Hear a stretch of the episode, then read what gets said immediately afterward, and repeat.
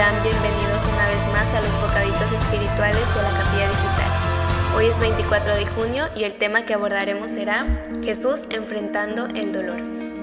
Hace unos días comentábamos la diferencia entre el dolor y el sufrimiento, entre ello también sobre las fuentes del dolor, y es que nuestro Señor Jesús también padeció cada una de ellas cuando estuvo en la tierra, para ser exactos en los momentos previos a su sacrificio. Dentro de ese acto de amor, Él nos regala un claro ejemplo de cómo debe ser nuestro actuar ante el dolor.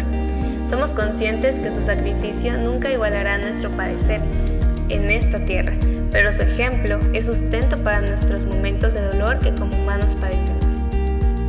Una de las fuentes de dolor son las enfermedades, y es que estas constantemente nos recuerdan qué tan frágiles somos y qué tan débiles podemos llegar a ser.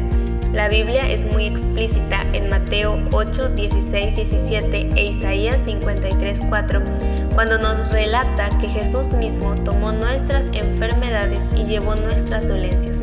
Imaginamos ese camino hacia el Calvario con Jesús cargando con enfermedades de generaciones que aún ni han llegado a este mundo. El dolor se hizo presente en su vida de esta manera. La siguiente fuente son las agresiones del mundo externo, lo que nos hace ver qué tan pecadores y malvados somos por naturaleza. Isaías 53:5 dice, Mas Él herido fue por nuestras rebeliones, molido por nuestros pecados. El castigo de nuestra paz fue sobre él y por su llaga fuimos nosotros curados. Este castigo fue hecho por manos humanas. Él recibió lo peor de este mundo, traición e injusticia del ser humano, de su mismo pueblo, y una vez más el dolor se hizo presente en su corazón. La última fuente que mencionaremos es la rebelión y relación con el prójimo.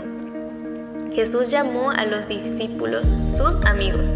De ellos lo entregó a cambio de dinero, mientras que otro lo negó tres veces. Aunque la confianza de nuestro Jesús no estaba puesta en los hombres, Él experimentó la traición, injusticia y soledad de parte de los que prometieron seguirle.